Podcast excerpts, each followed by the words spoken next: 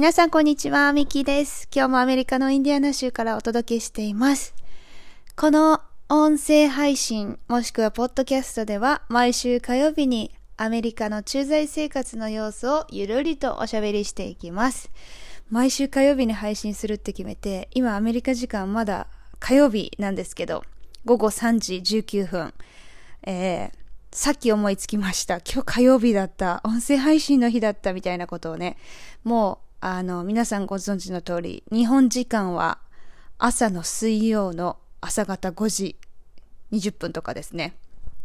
ちょっとアメリカ時間でやっていきますけど、ギリギリセーフということで、今日もおしゃべりしていこうと思います。今日はね、えー、この時期日本に帰ってどうしてもやりたいこと、行ってみたいところをやりたいこと、っていうことについておしゃべりしていきます。それではスタート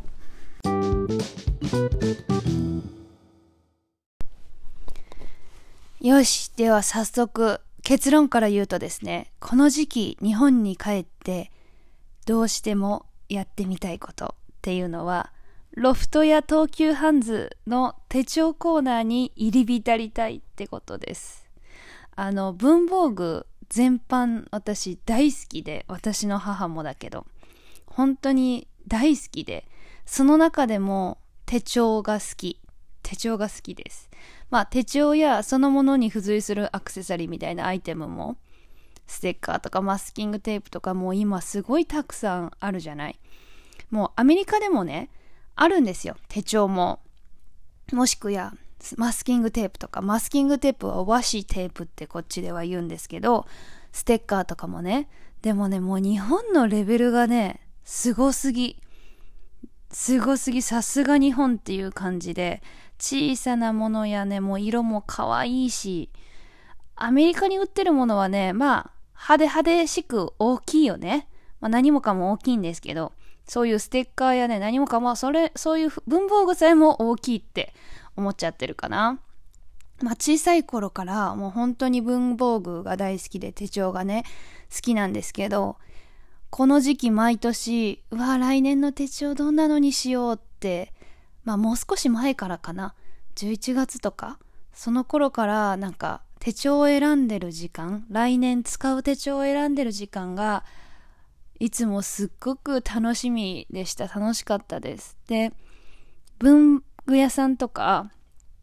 雑貨屋さんにあるあのコーナー、まあロフトとか東急ハンズとかね、もう一回じゃ決めれない、その、来年一年間手帳て使う手帳だからさ。そう。だから何回も何回も足を運んで、いろんなところに行ってサンプル見たりして、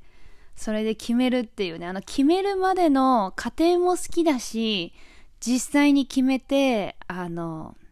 新しいスタートを切るみたいなあの感じも本当に好きでした。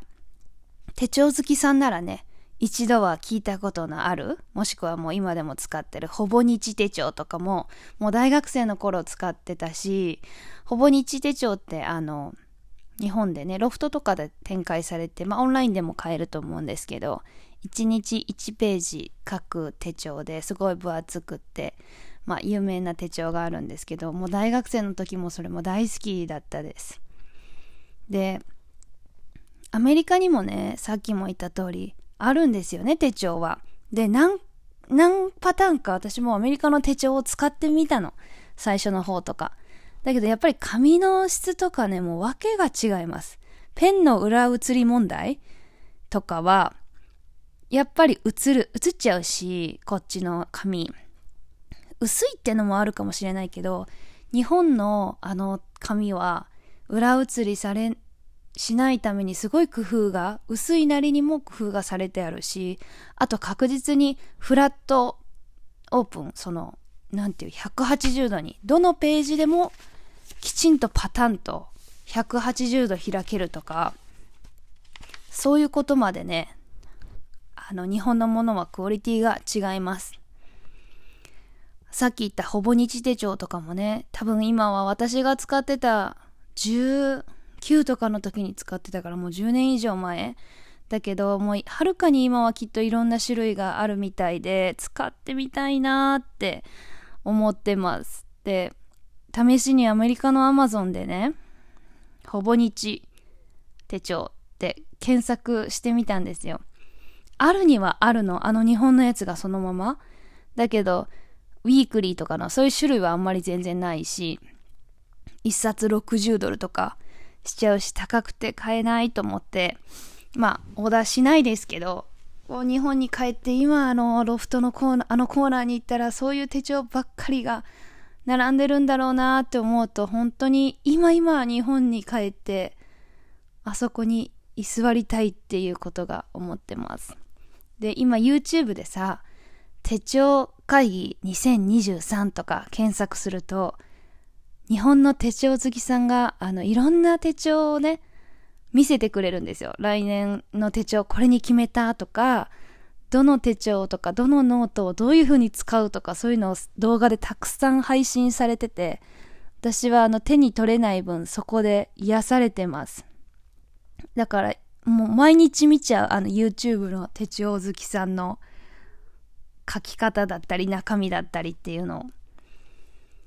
そう。あと、多分ね、私、冬に日本帰るのは嫌なんですよ。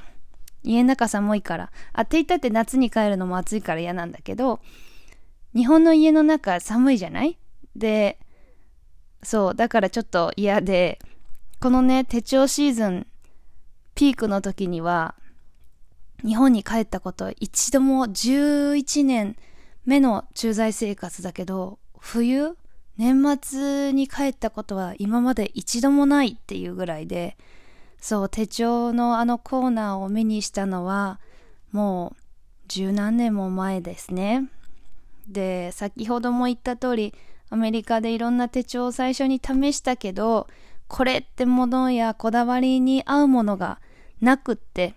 まあどんなこだわりかっていうと、私は月曜始まりがいいっていうのと、紙質は絶対、あの、クオリティの高いものじゃないと嫌です。ミドリカンパニーが出してる MD ノートとか、もうそれぐらいのレベルがいいです。あとは、リングの閉じじゃないやつ？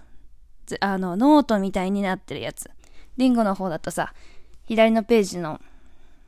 書いてるとき、ちょっと右の、右手、右利きだから、手に当たったとき書きにくいとかね。まあ、あとはさっきも言ったとり180度オープンするものとか、あとは、できたら線もドット方眼みたいなものがいいし、ドットの色も濃すぎたら嫌。ちょっと主張が強いドットは嫌です。薄い。薄いけどもちゃんとドットがついてるみたいなぐらいがいいし、しおりもついててほしいし、などなどまあこだわりがたくさんあるわけです。なので結局そんな私のこだわりを全部兼ね備えた手帳っていうのはもちろんアメリカではないので、バレットジャーナルになってね、バレットジャーナルっていうのは、あの、ただのノートを自分の手帳に一から作り上げるものなんですけど、もうそれをね、何年もやってます。で、そのノートはもちろん、日本のミドリっていうところが出してる MD ノートを使ってて、でもね、日本に一時帰国した時に買ってきてて、でもこれの虜というか絶対これがいいんですけど、もう一冊使い終わっちゃいそうなんですよね。本当にあと数ページで、でも次のノートもまだ決まってないし、アメリカに売ってるノート、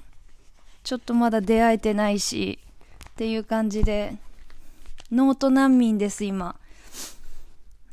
いろんなところで調べてます。なんで日本に帰ってこの時期にいろんな手帳とかノートとか見たいなっていうふうに思ったので今日はすごくマニアックなことを喋ってみました。はい。ここまでにしよう。今日も聞いてくださってありがとうございます。えー、私は11年以上あのブログを続けてるんですけど、そのブログにもアメリカで見つけた日本のノートとか日本の文具っていうのを今度、あの、記事にしようと思ってるので、もしよかったら見てください。えー、ブログのリンクは概要欄に貼ってあります。それでは今日もありがとうございました。さようなら。